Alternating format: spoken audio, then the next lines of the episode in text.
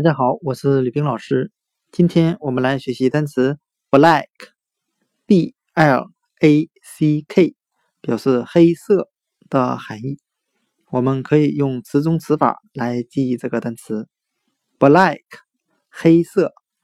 如果我们去掉它的第二个字母 l 字母，它就变成了单词 back，b a c k，表示后面的含义。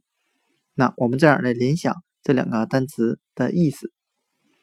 当我们走在路上的时候，会发现身后有一个黑影。今天所学的单词 black，b l a c k，黑色，我们就可以通过单词 back，b a c k 后面来记忆。发现身后有一个黑色的影子。black，黑色。